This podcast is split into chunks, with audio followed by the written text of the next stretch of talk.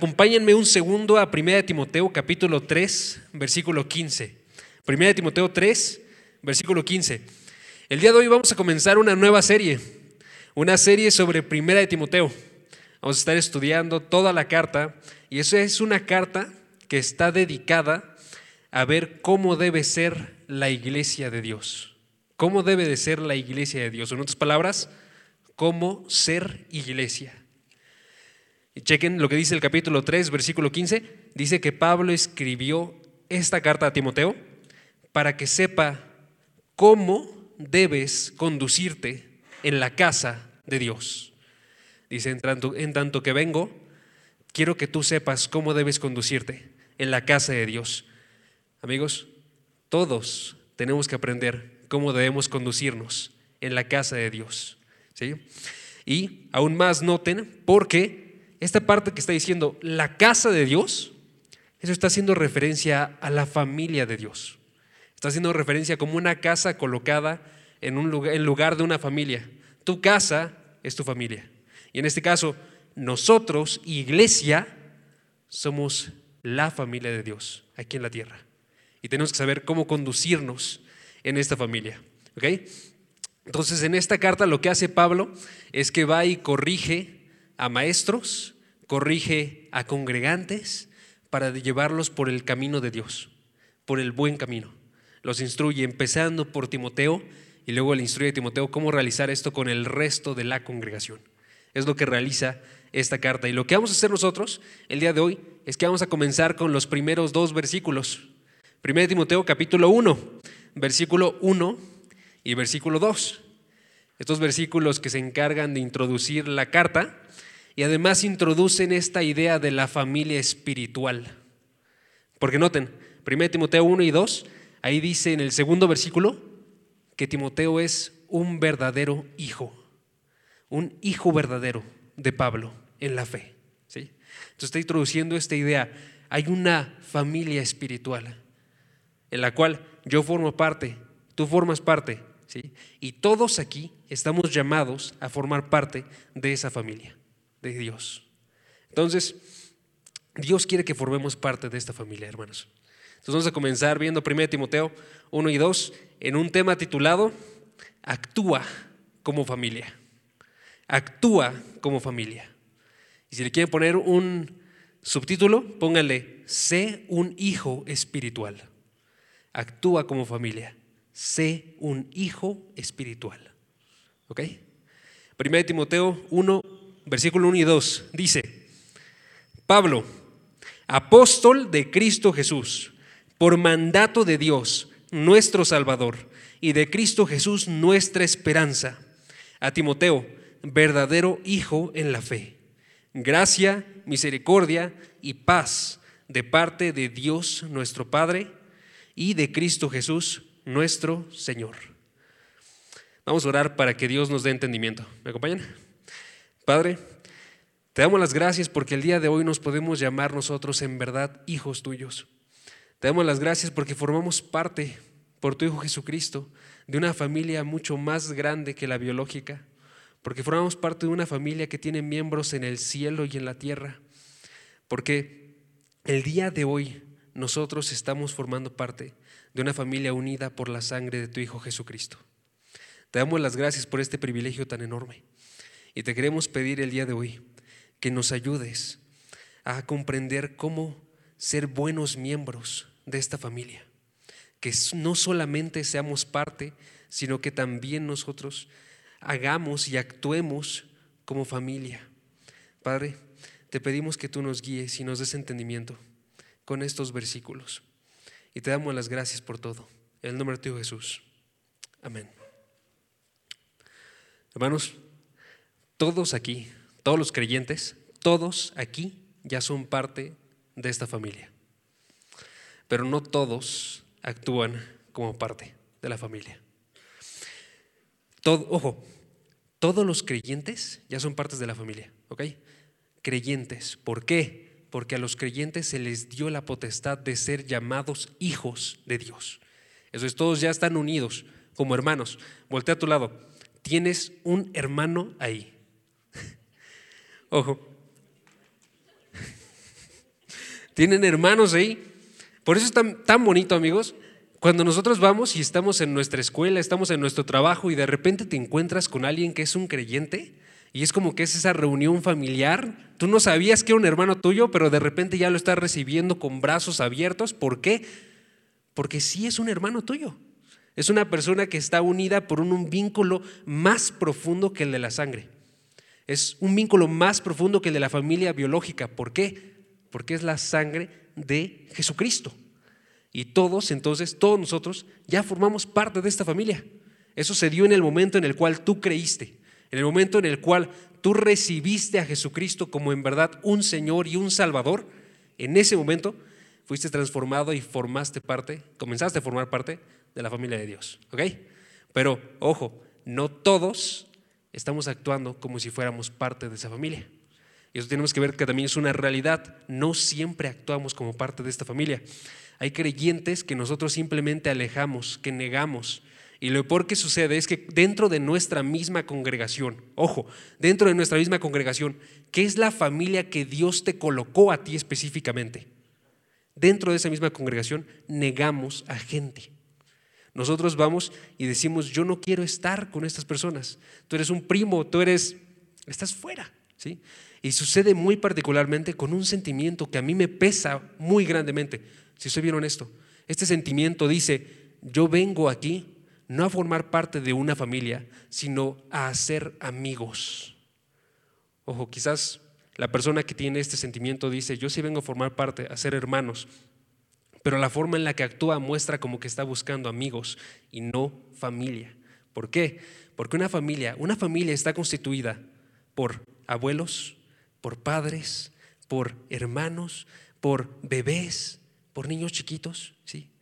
Pero este sentimiento dice, yo no quiero estar con los niños pequeños porque ellos no tengo nada en común con ellos, porque ellos no me tienen que enseñar absolutamente nada. No puedo estar con ellos. Y yo no quiero estar con los mayores, con los que están con los que son más grandes a mí, porque yo no tengo nada en común con ninguno de ellos. ¿Y qué estás diciendo con eso? Estás diciendo, yo solamente quiero estar con aquellos que están en mi misma edad, con aquellos que tienen los mismos gustos que yo tengo, con aquellos que si yo voy y busco un consejo, me van a dar exactamente las mismas palabras que yo ya pensaba dentro de mí. Tú no estás buscando una familia, tú estás buscando entonces un amigo. Y ojo, no está mal buscar amigos, pero está mal solamente buscar amigos dentro de una iglesia, porque Dios constituyó una familia en la iglesia de Dios. Unido a este sentimiento, vienen las personas que dicen, yo quiero una iglesia joven. Yo quiero una iglesia joven. No, no quiero que estén las demás edades. Estoy peleado con la forma en la que ellos adoran a Dios. Pero ignoran el hecho de que Dios no estableció una iglesia joven. Dios estableció una iglesia, como se muestra claramente en, las palabras, en la palabra, que abarca todas las edades. Para que podamos aprender nosotros de los mayores y para que podamos guiar a los que están en la siguiente generación. Entonces, quiero, quiero que tú tengas personalmente el propósito este año de estar buscando actuar como familia, con toda la familia de Dios, con toda la familia de Dios, no solamente con los que son de tu misma edad y son tus amigos. Entonces, al menos tres niveles, ¿ok? Tres niveles. Primer nivel, debes de buscar ser un hijo espiritual. Primer nivel, primer nivel, tienes que buscar ser un hijo espiritual. Independientemente de qué edad tienes, buscar a un padre que te enseñe y te guíe por el camino de la fe. Siempre hay alguien que va a saber más que tú. Y esa persona es tu padre espiritual. Segundo nivel, tienes que buscar ser un hermano espiritual. Que ese sí es con los que están más cercanos a ti. Buscar ser un hermano espiritual. Y tercer nivel, buscar ser un padre espiritual. Porque siempre somos también mayores que alguien más. Ser un padre espiritual. ¿Ok? El día de hoy solamente nos vamos a concentrar en el primer nivel. Por cuestión de tiempo, solamente nos vamos a concentrar en observar cómo es que hay que ser un hijo espiritual al actuar como hijos espirituales. ¿Ok? Y la idea está bien sencilla. La idea es, Dios coloca a gente madura Dios coloca a gente madura para que sigamos su ejemplo de fe como padres espirituales. Dios coloca a gente madura para que sigamos su ejemplo de fe. Entonces, ¿qué tenemos que ser tú y yo? Tenemos que estar viendo y conociendo nuestra congregación, estar buscando a gente que es madura en la fe, gente que ya conoce la palabra de Dios más que tú, y esa gente formar una relación, un vínculo en el cual Él te instruye y tú pones atención. Él te guía y tú estás buscando seguir ese ejemplo de fe verdadera. Y vamos a ver este, este tema en dos instrucciones, dos instrucciones. ¿okay? La primera instrucción es busca un padre espiritual. Busca un padre espiritual. Entonces, si notan ustedes, el versículo que tenemos de frente, 1 Timoteo capítulo 1, versículo 1 y 2, nos muestra el ejemplo de un padre espiritual. Este padre es Pablo. Que qué mejor ejemplo, amigos, si se vieron esto. Qué mejor ejemplo. Si pueden, acompáñenme a 1 Corintios capítulo 11, versículo 1. Pablo era en verdad un cristiano de verdad, amigos. Pablo era un cristiano que seguía la palabra de forma atenta y por eso mismo, cuando él iba delante de las iglesias, él podía decir sin ningún remordimiento, sin una mala conciencia, estas palabras. Chequen, 1 Timoteo 11, 1 Corintios, perdón, 11, versículo 1. Dice, sean imitadores de mí, sean imitadores de mí, como también yo lo soy de Cristo. Estaba colocándose, yo estoy siguiendo a Jesucristo y por tanto ustedes también pueden imitarme a mí. Ojo, ¿qué es un padre espiritual? Un padre espiritual es un creyente, es un creyente que puedes ver como ejemplo de fe. Es un creyente que puedes ver como ejemplo de fe y seguir sus pasos. En otras palabras, un padre espiritual, ojo, no es aquella persona que va a estarte acompañando, ejemplo, a todos los eventos que tú tengas. No es esa persona que va a soportarte económicamente. No es esa persona que tiene que estar para ti 24 horas. Un padre espiritual es una persona que es un ejemplo a seguir. Por formar una relación igual iba a hacer las demás cosas, pero ese no es el propósito del padre espiritual. El propósito del padre espiritual es que puedas observar en él a alguien que ya sigue la fe, ya sigue a Jesucristo, y como lo sigue tan bien, es digno de ser seguido. Esta persona, Pablo en este caso, Pablo muestra tres características de qué es lo que es una verdadera persona, un, verdadero cristiano a seguir. Por ejemplo, si ustedes regresan a la primera de Timoteo, podemos observar que tenemos aquí tres características de un padre espiritual. Primeramente, que un padre espiritual vive para dar a conocer a Dios. Vive para dar a conocer a Dios. Es una persona que de forma constante habla la palabra de Dios, que de forma constante quiere que otros conozcan la palabra de Dios. ¿sí? Y eso se ve aquí en el ejemplo de Pablo, porque él se llama a sí mismo un apóstol de Cristo Jesús. 1 Timoteo capítulo 1, versículo 1. Pablo, apóstol de Cristo Jesús, por mandato de Dios. Ojo, la palabra apóstol significa enviado. Si alguien la quiere tener, significa enviado. Y hace referencia en este caso a alguien que es enviado de parte de Cristo para comunicar su palabra. ¿sí? Es enviado de parte de Cristo. Está mandado en el lugar de alguien más. ¿ok? Ahora, quiero concentrarme nada más unos pequeños minutos, hermanos, para decirles que hay dos tipos de apóstoles en la palabra de Dios. ¿ok? Y vamos a definirlos de esta forma, porque sé que esa es una duda que luego surge y porque la han hecho en varias ocasiones es, hay dos tipos de apóstoles, ¿ok? Vamos a llamarles así. Un apóstol con A chica, o sea, anotas todo en minúsculas, y un apóstol con A grande. Anotas la primera letra con mayúscula, ¿ok? El primer apóstol, el apóstol de A chica, se, se diría que es esto, es un enviado por la iglesia para establecer iglesias. Es alguien que es enviado por la iglesia para establecer iglesias. ¿Ok? Estas son las personas que existen aún el día de hoy. Son las personas que llamamos el día de hoy misioneros. Porque estas personas sienten un llamado de parte de Dios y quieren comunicar la palabra de Dios en otros lugares donde no se ha comunicado la palabra. Quieren hacer iglesias. Entonces lo que sucede es que ellos se preparan en una iglesia, saben cuál es el mensaje y entonces la iglesia los envía. La iglesia los manda, los intenta apoyar y van a estos lugares y empiezan a comunicar la palabra de Dios. Empiezan a comunicar todo lo que ya les enseñó la iglesia donde estaban. Y entonces las personas se convierten, hacen iglesias, prosperan, tienen grupos pequeños, pero ojo, estos no son los apóstoles como los doce. ¿sí? Son apóstoles que lo que hacen es que enseñan lo que ya se les fue enseñado en la iglesia. ¿Ok? Es el primer apóstol. Apóstol con H chica.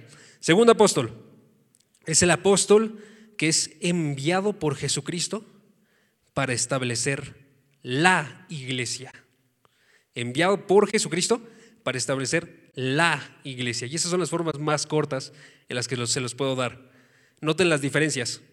Uno es enviado por la iglesia como un misionero, el primero. Pero en este son enviados directamente por Jesucristo. Jesucristo es el que los llamó. Y si se acuerdan ustedes de los doce discípulos, ellos son apóstoles de esta forma. Ellos estuvieron con Cristo tres años. Y cuando termina la vida de Jesucristo, Él resucita, se encuentra con ellos y los envía para que establecieran iglesias. Pero era para que establecieran no solamente iglesias, ojo, sino era para que establecieran la iglesia. Porque aún tú y yo que formamos parte de esta iglesia Vida Nueva para el Mundo, estamos sobre el fundamento de lo que ellos enseñaron. ¿Sí? ¿Notan? Nuestra iglesia está sobre todo lo que ellos enseñaron. Entonces, estos apóstoles son los doce, Pedro, Andrés, Juan, Mateo, Tadeo, Simón, todos ellos que fueron comisionados con un llamado especial y que el día de hoy ya no existen. Porque el día de hoy Cristo no se presenta en persona, de esta forma como estaba con ellos. El día de hoy Cristo no manda a las personas de esta forma. ¿sí? El día de hoy lo hace a través de la iglesia. Y entonces la iglesia es la que nos presenta a Cristo, la iglesia es la que nos enseña acerca de Cristo. ¿sí? Ahora, ¿cuál es Pablo? Pablo es un apóstol de esta forma, un apóstol con A mayúscula. ¿ok? tengo que dedicarme otros minutos porque en serio que esto es algo bien importante. Pablo fue el último apóstol de esta forma. Y podemos observar eso en 1 Corintios capítulo 15. Chequen 1 Corintios capítulo 15. Cuando está hablando aquí Pablo, Pablo empieza a hablar acerca de la resurrección de Jesucristo. Y habla de cómo es que se presentó Jesucristo delante de muchas personas, superando el número de 500 personas. ¿ok? Y estas personas que observaron a Cristo resucitado, Pablo fue el último que lo observó. ¿ok? Pero Pablo, cuando dice esa parte, lo dice de una forma muy singular, asociándose a sí mismo con los apóstoles. Chequen, 1 Corintios capítulo 15, versículo 7. Dice, después se apareció a Jacobo, luego a todos los apóstoles, esos son los doce, a todos los apóstoles, y al último de todos, como a uno nacido fuera de tiempo, se me apareció también a mí, porque yo soy el más insignificante de los apóstoles, que no soy digno de ser llamado apóstol, pues perseguí a la iglesia de Dios. Pablo está diciendo, de todos los apóstoles, los doce, yo soy el más insignificante. Yo soy igual que ellos, pero yo soy el más insignificante y en mí es al último al que se me apareció. Lo que sucedió con Pablo fue básicamente que cuando él se encontraba en un camino hacia una ciudad persiguiendo cristianos, Cristo mismo apareció. Las demás personas que lo acompañaban no lo vieron, solo lo vio él. Y él observó a Jesucristo y luego se quedó ciego. Recobró la vista y fue enseñado directamente por Jesucristo, de forma constante por unos años. Y entonces Jesucristo fue y lo mandó a él. Tú vas a ser un apóstol. Vas a estar predicando y estableciendo la palabra que se te ha sido encomendada a ti. Y esto de forma constante Pablo lo decía. ¿Por qué? Porque Pablo, para Pablo era bien importante que no lo observaran como menor a los demás apóstoles, sino que vieran que él se encontraba en el mismo nivel. ¿Por qué? Porque las enseñanzas que tiene hay unas que no se les dieron a los demás apóstoles, que se le dieron nada más a Pablo y que necesitaban formar parte de la iglesia. ¿sí? Por eso es que es tan importante. Por eso es que él en Gálatas capítulo 1 va y establece un capítulo entero para decir, yo no soy menor que todos los demás. Yo no los conocí y aprendí de ellos, sino que yo ya estaba enseñando y lo estaba enseñando de forma autoritativa antes de conocer a cada uno de ellos. Por eso les quería dedicar esos momentos, porque no quiero que lo veamos como un apóstol menor, sino que sigamos su palabra como lo que es, que es la palabra de Dios. ¿Ok? Ahora, lo que significa en este caso para Pablo era que él era un apóstol, que era un mensajero y que tenía que dedicar su vida de forma constante, todos los días de su vida, a solamente esto, dar a conocer a Dios. Ahora, esto es un llamado específico, es un llamado específico, o sea, tú y yo no vamos a tener este llamado, pero aún así, todas las personas que son cristianas sí tienen un llamado similar, el llamado a dar a conocer la palabra de Dios. ¿sí? Y cuando tú observas entonces a alguien que puede ser un padre espiritual, lo que tienes que buscar es alguien que tiene también esta convicción dentro de su corazón, de forma constante, estar dando a conocer la palabra de Dios, estar viviendo para esto. Porque la persona que es un creyente maduro, amigos, sabe que lo más importante que puede hacer con su vida es estar dando a conocer a Dios a otros. Estar trayendo a través de esa comunicación de la palabra a otros a la vida, estar edificando a la iglesia amada de Dios, porque ojo, el resto de nosotros somos la iglesia amada de Dios. Dios nos quiere, Dios quiere que tú y yo crezcamos y por eso coloca gente madura que nos esté enseñando a cada uno de nosotros. ¿ok? Entonces, cuando tú vas y buscas un padre espiritual, ¿qué tienes que buscar? tienes que buscar a alguien que da a conocer a Dios. Para dar a conocer a Dios, primeramente tienes que ser alguien que conoce la palabra de Dios, alguien que la examina de forma constante, alguien que la sabe, que la ha leído, alguien que conoce la palabra de Dios, alguien que vive la palabra de Dios, porque puro conocimiento intelectual no funciona, amigos. Es un conocimiento que tiene que ser un conocimiento ambos este, intelectuales y del corazón, ¿sí? que es un conocimiento espiritual. ¿sí? Un conocimiento espiritual. Conoce la palabra de Dios, vive la palabra de Dios y anuncia la palabra de Dios. No solamente ha sido transformado, sino que no tiene ningún temor en estar comunicando las verdades que se encuentran aquí. ¿sí? No se avergüenza de la palabra de Dios, sino que la transmite tal y como viene en esta escritura. ¿Ok? Primera característica, en este caso, de un padre espiritual. Vive para dar a conocer a Dios. Segunda característica, vive de acuerdo a los mandatos de Dios. Vive de acuerdo a los mandatos de Dios. ¿Ok? Y esto Pablo lo ejemplificaba bien también. Pablo dice, es un apóstol de Cristo Jesús es enviado para comunicar la palabra de Cristo. Pero dice él, esto es por mandato de Dios. ¿Ok? 1 Timoteo capítulo 1, versículo 1. Apóstol de Cristo Jesús por mandato de Dios. Ojo, cuando Pablo se decía a sí mismo apóstol, él no estaba queriendo colocarse arriba de las demás personas. Por eso agrega estas palabras. Él está diciendo, yo no hago esto porque yo quiero. Yo hago esto porque esto viene de parte de Dios. ¿sí? Yo estoy cumpliendo la palabra de Dios. Y él de forma constante también tenía esa convicción en su corazón. Yo cuando comunico la palabra de Dios, lo que quiero es que haya obediencia a la palabra de Dios. Él dice, por ejemplo, en Romanos capítulo 1, Romanos capítulo 1, versículo 5, dice, se me dio el apostolado para promover la obediencia a la fe por amor de su nombre. Se le dio el apostolado para promover la obediencia a la fe. En otras palabras, para Pablo era bien importante la obediencia.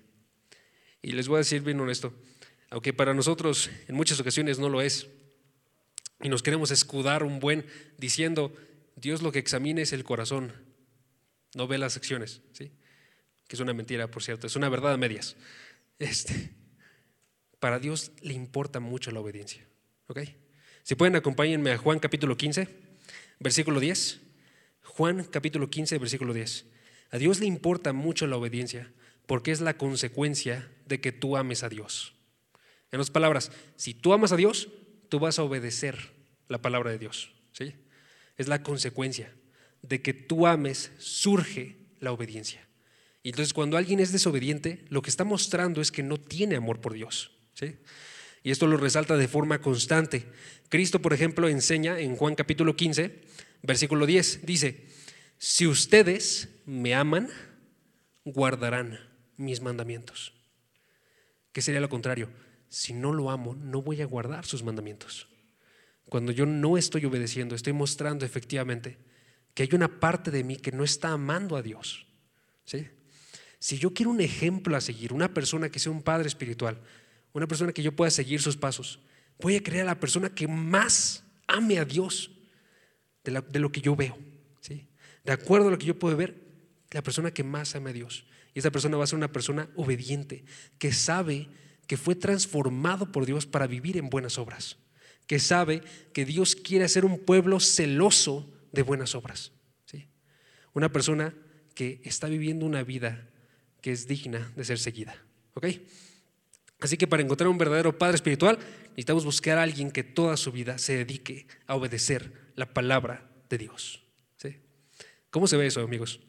Eso se ve cuando observas una persona que no chismea, una persona que, si es alguien mayor que ustedes, ojo, si ya está casado, que está teniendo una relación de amor, que está buscando reflejar a Cristo, que tiene hijos, que están escuchándolo, que están siendo creyentes, que están siendo transformados, que tiene una voluntad a ser hospitalario, a ser generoso, que no es alguien que es envidioso. Todo eso lo vamos a observar en los capítulos que vienen. Pero eso es una persona que es madura espiritualmente, que obedece a Dios en cada una de las áreas de su vida. ¿Ok? Segunda característica, es una persona que vive de acuerdo a los mandatos de Dios. Y tercera característica, es una persona que vive por la gracia de Dios. Vive por la gracia de Dios. ¿Ok?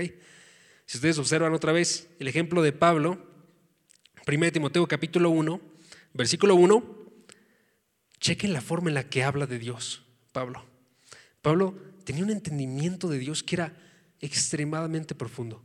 Cada vez que menciona a Dios, chequen todas las cartas, cada vez que menciona a Dios, menciona algún atributo de Dios. Y en la mayoría tienen que ver con esto, con el hecho de que Dios es lleno de gracia y lo trajo a él a pesar de que él era un pecador extremadamente grande. ¿sí? Chequen, aquí le están llamando a Dios nuestro Salvador. Dios nuestro Salvador. Y luego habla de Cristo Jesús y dice, Cristo Jesús, nuestra esperanza. Dios Salvador y Cristo esperanza. Ojo, ¿por qué? Porque Pablo sabía qué tan grandemente le estaba mal. Y a pesar de que él aquí en este momento ya obra buenas obras, ojo, a pesar de que en este momento él dice, yo tengo una conciencia limpia y no hay absolutamente nada de lo que yo realice ahorita que esté yendo en contra de mí, aún así, él dice, yo soy el primero de los pecadores. Versículo 15, 1 Timoteo 1:15, Cristo Jesús vino al mundo para salvar a los pecadores entre los cuales yo soy el primero. Pablo sabía, las buenas obras que yo tengo el día de hoy no vienen de parte de mí, vienen de parte de Dios. Si Dios me abandonara en este segundo, aunque sea un instante, todas las obras que yo realizaría serían malas. Estoy viviendo por la gracia de Dios. Por eso Pablo decía, por la gracia de Dios soy lo que soy y su, su gracia para conmigo no fue en vano. ¿sí? Entonces, Pablo anuncia, yo soy un pecador y el único que puede salvarme es Dios. Y mi única esperanza es Jesucristo. Porque Jesucristo es el medio que utiliza Dios para salvarte a ti y a mí. ¿Ok? Entonces, Pablo dice, Dios es mi salvador, Dios me salvó a través de mi esperanza, que es Jesucristo. ¿Ok? Y eso es lo que tenemos que buscar en un padre espiritual. Ojo, amigos, si tú lo que buscas en un padre espiritual es el que sea más apto en actitudes, si tú buscas el que sea más fuerte, si tú buscas aquel que está colocando toda la seguridad en sí mismo, por más hábil que se vea, amigos, no es el camino. Les va a enseñar esa persona a ser autosuficientes.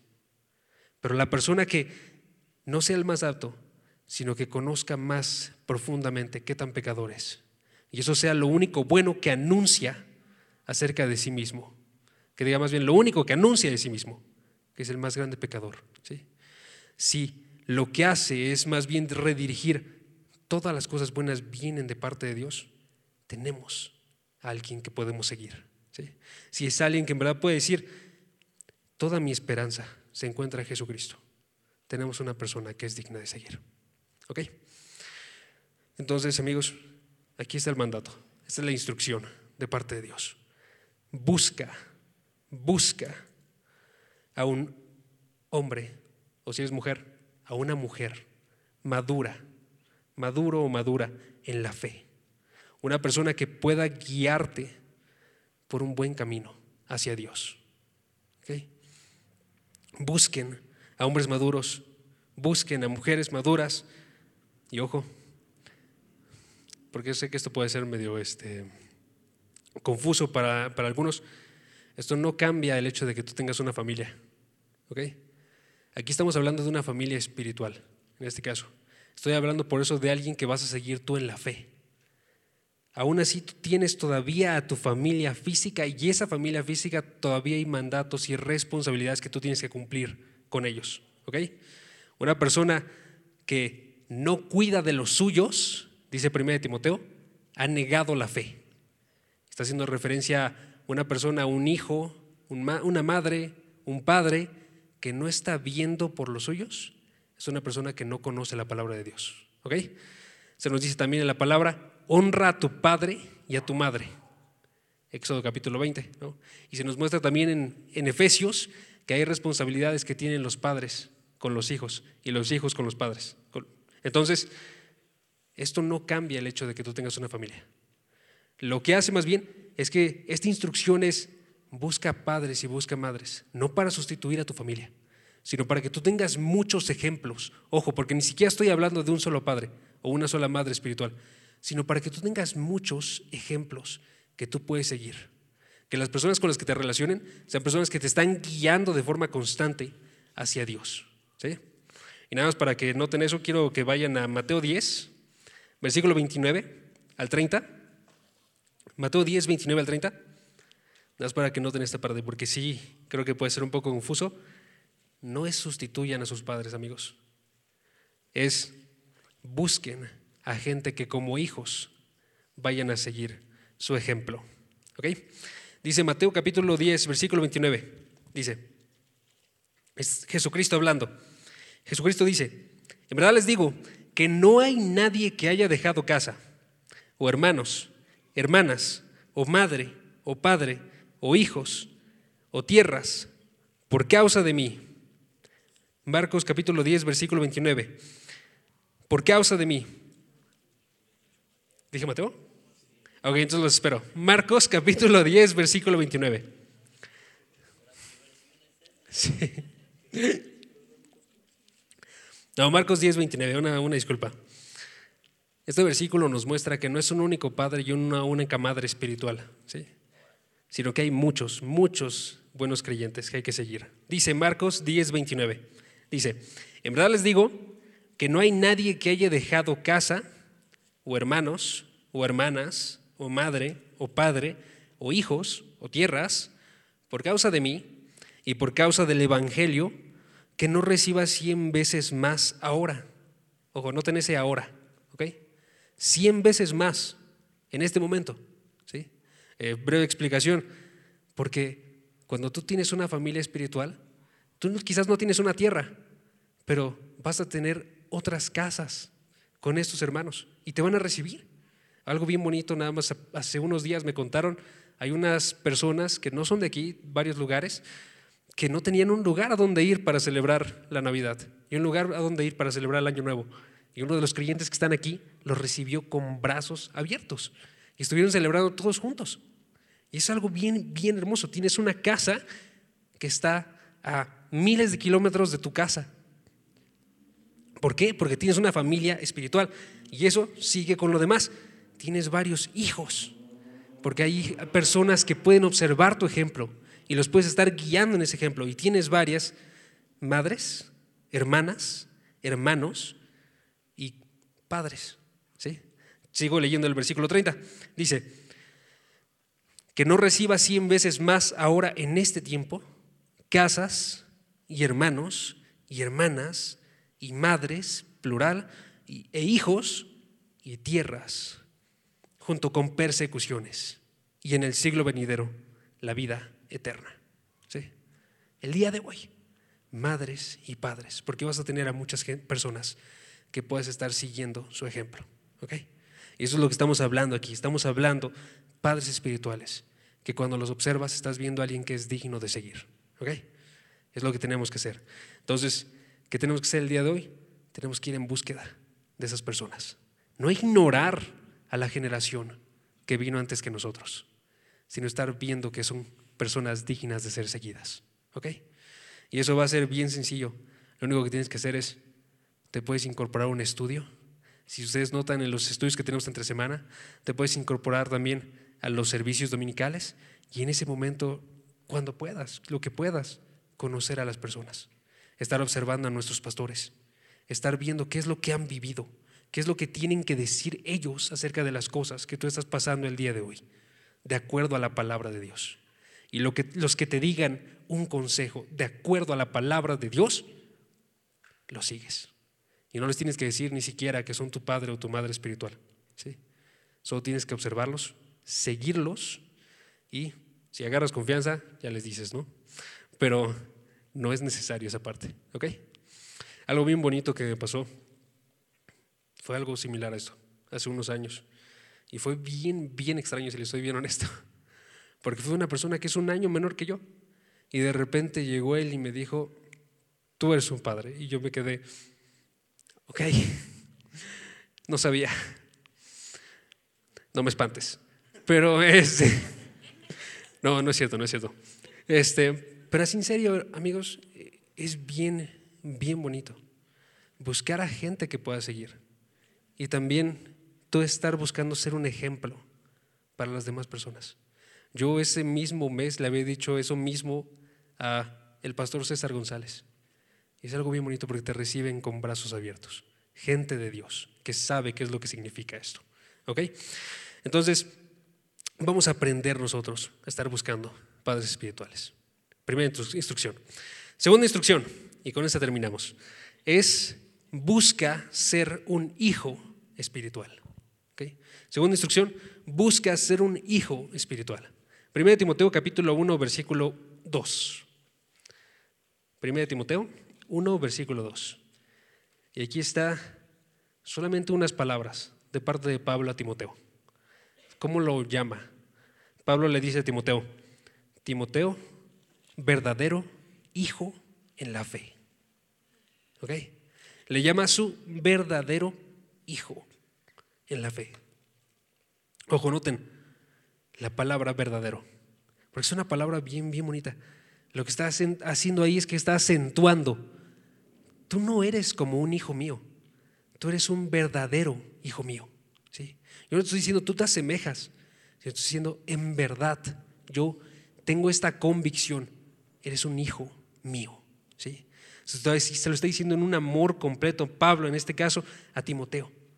Y se lo está diciendo porque él es alguien que está siguiendo sus pasos en la fe. Los pasos que tiene Pablo los sigue Timoteo en la fe. Ojo, eso es lo que significa ser un hijo espiritual. Entonces, si te das una definición, un hijo espiritual, ¿quién es? Un hijo espiritual es una persona que sigue los pasos de fe del Padre. Sigue los pasos de fe del Padre. ¿Ok? Esto lo tengo que acentuar. Muchas personas piensan que Pablo era el padre de Timoteo porque había conseguido la conversión de Timoteo. pero esto no es cierto. ¿ok? Tengo que acentuarlo porque si no van a pensar ustedes que nada más va a ser mi padre el que me convierte. Pero eso no es cierto. Timoteo se convirtió desde que era muy joven. En 2 Timoteo capítulo 3, versículo 15, él anuncia esto. si quieren no vayan al pasaje, pero básicamente lo que dice este pasaje es que Timoteo conocía las escrituras desde, desde que él era muy niño. Y como él era muy niño y conocía las escrituras, las escrituras lo hicieron sabio para salvación. Se nos dice también, cuando tienen su primer encuentro, en Hechos capítulo 16, versículo 1, Pablo llega a Derbe y a Listra, son ciudades, y estaba ahí cierto discípulo llamado Timoteo. En otras palabras, Timoteo ya era un discípulo de Jesucristo y estaba siguiéndolo. ¿sí? Timoteo se había convertido porque tenía una madre judía que era creyente, sincera. Y, y ella, junto con su abuela, lo guiaron a él por el buen camino.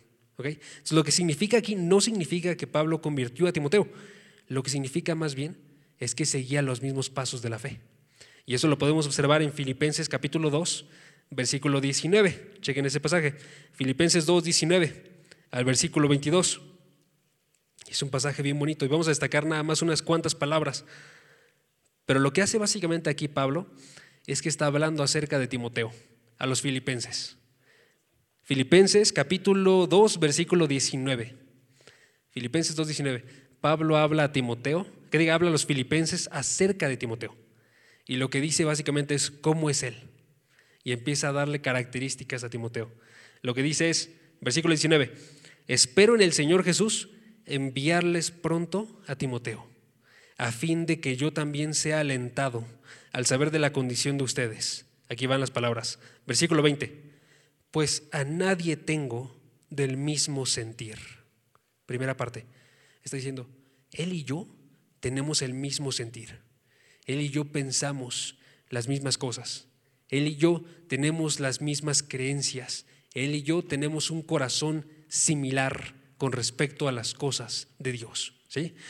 Tenemos el mismo sentir. Ambos los amamos a ustedes, filipenses, está diciéndole. Y este y que esté sinceramente interesado en el bienestar de ustedes. Versículo 21, porque todos buscan sus propios intereses. Todos los demás buscan sus propios intereses. Pero lo que él y yo compartimos es que buscamos los de Cristo Jesús. Chequen el versículo. Todos buscan sus propios intereses, no los de Cristo Jesús. ¿Qué está diciendo? Timoteo y yo sí. Timoteo y yo estamos dedicados por completamente, eh, completamente a Cristo Jesús. ¿sí? Él es nuestro centro. Eso es lo que nos une a nosotros dos. ¿sí? Versículo 22. Pero ustedes conocen los probados méritos de Timoteo, quien sirvió conmigo, sirvió conmigo en la propagación del Evangelio como un hijo sirve a su padre. ¿sí? Y ahí es donde termina con esta idea. Yo estaba predicando, él era un discípulo, y él como tiene el mismo sentir que yo, tiene los intereses de Cristo Jesús en su corazón, él lo que hizo fue, voy a ir y voy a hacer todo lo que pueda para ayudar a lo que tú quieres hacer, Pablo. Tú estás queriendo transformar a las personas con el Evangelio, yo ayudo a eso específicamente. Y entonces Timoteo forma esta relación, empiezan a ir juntos a predicar el Evangelio en todo lugar. Filipenses, que diga Filipo, es uno de esos lugares. Y llega un punto en el cual Pablo le dice a Timoteo, ahora tú vas a ser el maestro. Y entonces va y lo manda. Y eso es lo que estamos viendo aquí en 1 Timoteo. Lo está mandando como un maestro. ¿Por qué? Porque siguió los mismos pasos. Ya sirvió y fue un hijo y ahora va a estar siendo el que va a estar estableciendo, el que va a estar enseñando, el que va a estar siendo un padre. ¿Ok? Entonces, ¿notan? Es un verdadero hijo. ¿Ok? Pero aquí les va el desafío de esto de ser un verdadero hijo, de seguir los pasos. El desafío es que hay ocasiones en las cuales no queremos seguir los mismos pasos, amigos. Y la forma en la que lo podemos ejemplificar es, piensen en un gimnasio. Hay un buen de ustedes que estoy seguro, este, comenzando el año dijeron, vamos a comenzar en un gimnasio. Vamos a tener esa transformación radical que siempre hemos querido en toda nuestra vida. Y entonces fueron y Encontraron el gimnasio, se inscribieron, consiguieron las rutinas, ¿sí? empezaron a ir, pero de repente llega un punto en el cual que estás, estás yendo al gimnasio y la, y la gente del gimnasio te empieza a decir, tienes que cambiar tu alimentación, tienes que dejar las azúcares, tienes que estar corriendo, haciendo cardio, a pesar de que sientas que te mueres y que no puedes respirar. Tienes que estar abandonando el dormirte tarde y tienes que estar haciendo este, estos ejercicios cuando ya no puedes y subir el peso. Y en ese momento tú vas y dices, quizás no tengo tanta, tantas ganas de esta transformación. Ya, no me da, ya no me da ganas. Este, esto pasa con los padres espirituales. Hay un momento en el cual, viendo los pasos de fe, estás bien motivado y de repente, cuando empieza a aconsejarte este padre espiritual, cuando empiezan a aconsejarte y te empiezan a decir, tienes que dejar de unirte en yugo desigual con los incrédulos. comenzando el año, tenemos que decirlo. Tienes que, quizás estás fallando un poco en la forma en la que te vistes, porque no estás siendo decoroso. O te dice la persona, estás actuando de una forma necia y tienes que decir perdón. Y cuando llegue ese punto ya no quieres escuchar y ya no luce como un padre espiritual esta persona. ¿sí? Amigos, es algo bien extraño que para nosotros un padre sabes que te va a hacer eso cuando es un padre biológico, pero en el padre espiritual esperamos que siempre esté de acuerdo con lo que nosotros pensamos. El punto específico del padre es que te corrija y te guíe por el camino en el que tienes que andar. La razón para buscarlo es eso. Estoy buscando a alguien que me guíe por ese camino que en ocasiones no sé por dónde es. ¿sí? Y tenemos que afrontar entonces esta corrección. Entonces quiero dejarlos con un versículo final. Proverbios capítulo 12, versículo 1. Proverbios capítulo 12, versículo 1. Es un versículo que habla muy directamente al respecto de esto. ¿okay? Proverbios 12, versículo 1. Si pueden leerlos en la pantalla, es que me gusta mucho la traducción de la Biblia de las Américas. Chequen, Proverbios 12.1 dice, el que ama la instrucción, ama el conocimiento. ¿Ok? Estudiamos bien. Lo que tenemos que aprender, lo aprendemos, amamos el conocimiento, amamos a Dios. ¿Ok? Segunda parte. Pero el que odia la reprensión, eso es el que odia la corrección, el que odia cuando vas, van en contra tuya, es torpe. ¿Sí? Se los digo como forma de motivar. No seamos torpes, amigos. Hay que escuchar la palabra de Dios escuchar la corrección. El hijo debe demostrarse hijo al estar escuchando aún las partes que son complicadas y difíciles de escuchar. Entonces acepto el ejemplo de fe que estoy siguiendo y acepto también el consejo que viene unido a eso. ¿Ok? Entonces, hermanos, ¿cuál es la conclusión del día de hoy? La conclusión es, tenemos que aprovechar esta familia increíble que Dios nos ha colocado. Dios nos colocó una familia que incluye a todo tipo de personas, de todo tipo de trasfondos, gente que es madura en la fe, aunque esté viviendo en una en un espacio de tiempo diferente al tuyo. Y lo hizo a propósito. Lo hizo a propósito porque Dios quiere que no seamos ciegos guiándonos a otros ciegos, sino que vayamos nosotros y vivamos en la experiencia de las demás personas. Entonces hay que aprovechar nosotros que tenemos esta habilidad. Este, esta conferencia en específico está concentrada en que tú busques un padre, pero también quiero que noten los otros dos niveles que ya no podemos observar. Busca también ser un hermano. Busca también en algún punto, o con los que tienes ahorita que son menores que tú, ser un padre para cada uno de ellos. Empecemos por buscar ser hijos, buscar seguir el ejemplo de las personas que vienen antes que nosotros. Hermanos, vamos a orar. ¿Me acompañan? Padre, gracias porque tú has establecido esta iglesia para guiarnos a cada uno de nosotros en tus caminos. Te queremos pedir perdón el día de hoy. porque sabemos que hay ocasiones en las que actuamos como si lo supiéramos todo, en las que actuamos como si no necesitáramos absolutamente de nadie más. Padre, queremos que tú no tú coloques en nuestros corazones esa dependencia de ti. Que tú coloques esa necesidad de estar buscando seguir el ejemplo de otros. Padre, te queremos pedir también perdón por las veces en las que hemos querido hacer todo acerca de nosotros, como diciendo que los demás nos tienen que servir y que todos están colocados para ver por nuestras necesidades. Más bien coloca también en nosotros el amor por tu iglesia, para que nosotros veamos por cada uno de ellos, para que tratemos a los que son mayores con respeto, para que enseñemos también a los que son menores a nosotros, que tú eres el centro de nuestras vidas. Padre, te queremos dar las gracias, porque a pesar de que hemos fallado, tú nos quieres mostrar un mejor camino, porque tú nos mandas a amar esta iglesia, y aunque tiene sus dificultades, que a través de eso estamos seguros, vamos a conocerte más profundamente. Vamos a estar honrando tu nombre. Vamos a estar aprendiendo cosas que nunca, nunca habríamos imaginado.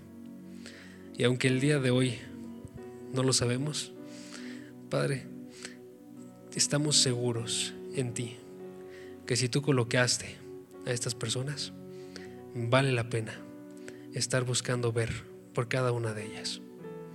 Te queremos dar gracias también por nuestra familia biológica y no ignorarlos, Padre, sino saber que tenemos que honrar a cada uno de nuestros padres, que tenemos que ver por ellos, que va a haber un momento en el cual ellos no van a poder cuidarse y tenemos que estar también para ellos, Padre.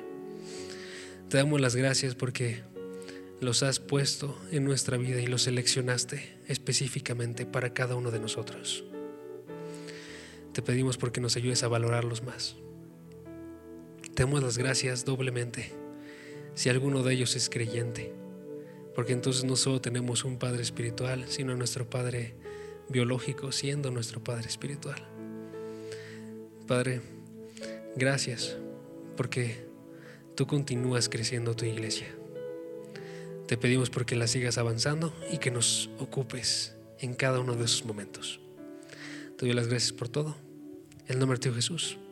Amén.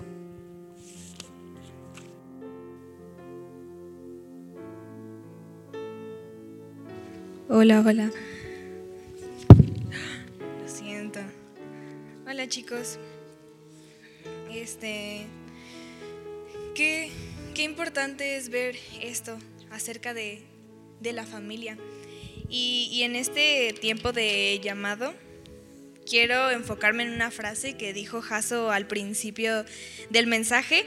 No sé si todos la escucharon, pero era, es algo así, lo estoy eh, leyendo como la, la anoté, sí.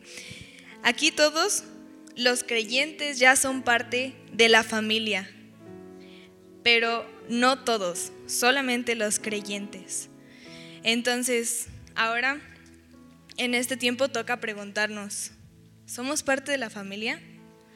Todos los que estamos aquí, tú personalmente, que escuchaste el mensaje, ¿eres parte de la familia? ¿Crees?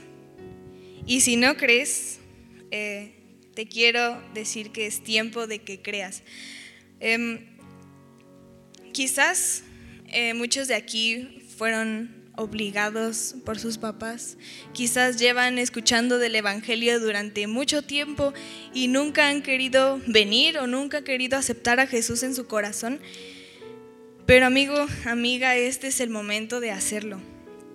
Eh, quiero contarles un poco acerca de un libro que estoy leyendo que se llama El progreso del peregrino. No sé si ustedes lo han leído, pero en la primera parte de este libro eh, se encuentra este hombre llamado Cristiano. Entonces, Cristiano se encuentra con un libro y en ese libro lo empieza a leer y ve su condición, y ve su condición delante de Dios y empieza a hacerse una pregunta muy importante que es, ¿qué haré?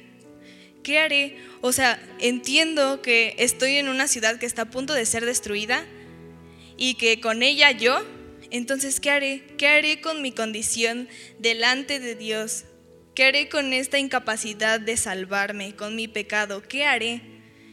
Y entonces, eh, no les voy a spoilear porque pues, tampoco he leído mucho, pero más adelante se le presenta un hombre llamado evangelista.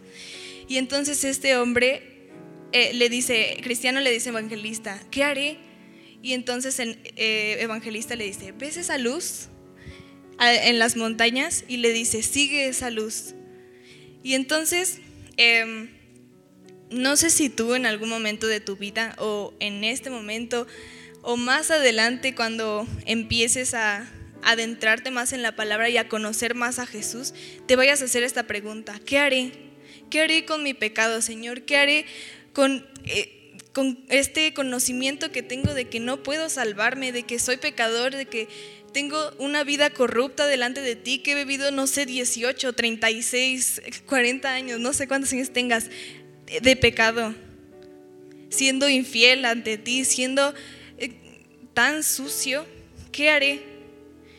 Y entonces cuando nosotros nos encontramos con esta pregunta en nuestras vidas, tenemos que recurrir a Jesús, tenemos que recurrir a la palabra, tenemos que observar la vida de Jesús y su ministerio y todo el Antiguo Testamento y el Nuevo Testamento y ver cómo Jesús es la respuesta a esa pregunta. Es esa luz que tenemos que seguir a esa orilla de la montaña. Entonces cuando tú te preguntes, ¿qué haré, Señor? La respuesta es, ve hacia Jesús, sigue a Jesús, porque Él es aquel hombre que nació sin mancha, sin pecado, vivió una vida perfecta delante de Dios y fue a la cruz y murió por tus pecados para que tú pudieras ser salvo. Entonces, si tú en este momento te hiciste esa pregunta, ¿qué haré? Eh, te voy a eh, pedir que hagas una oración, que no es la oración la que salva, sino el que realmente lo creas. Entonces, acompáñenme y los que ya lo le hicieron, pues ayúdenme mientras a estar intercediendo por las almas. Vamos a orar. Señor, te damos gracias, Padre, por el mensaje que nos has permitido escuchar el día de hoy. Gracias porque el día de hoy nos permites entender que hay una familia que está unida por la sangre de Cristo, Señor, queremos ver esa familia y desear pertenecer a ella, Señor. Que si en realidad el día de hoy nos dimos cuenta que no creemos o que no estamos en esta familia y queremos pertenecer a ella, Señor, y entendemos que la única forma de hacerlo es por medio de ti, por medio de nuestro Señor Jesús. Queremos hacerlo, Señor, queremos entregarte nuestras vidas, nuestros corazones, que tú cambies todo en ello, Señor, que nos des un arrepentimiento verdadero de cada uno de nuestros pecados, que nos ayudes a depender totalmente de ti y a verte a ti como la respuesta a ese que haré, Señor. Por favor, crea en nosotros un verdadero arrepentimiento, que podamos conocer tu palabra y conocernos a nosotros mismos, ver nuestra condición, conocer esa parte eh, tan corrupta del ser humano que nos aleja de ti, Dios, y que nos hace estar eh, como enemigos delante de ti y poderte ver a ti como, como aquel que dio el paso, como aquel que envió a su Hijo y a Jesús como el único que, por el cual podemos ser salvos, Señor. Te lo pedimos y te damos gracias por todo lo que el día de hoy escuchamos en el bendito nombre de tu Hijo, nuestro Señor Jesús. Amén.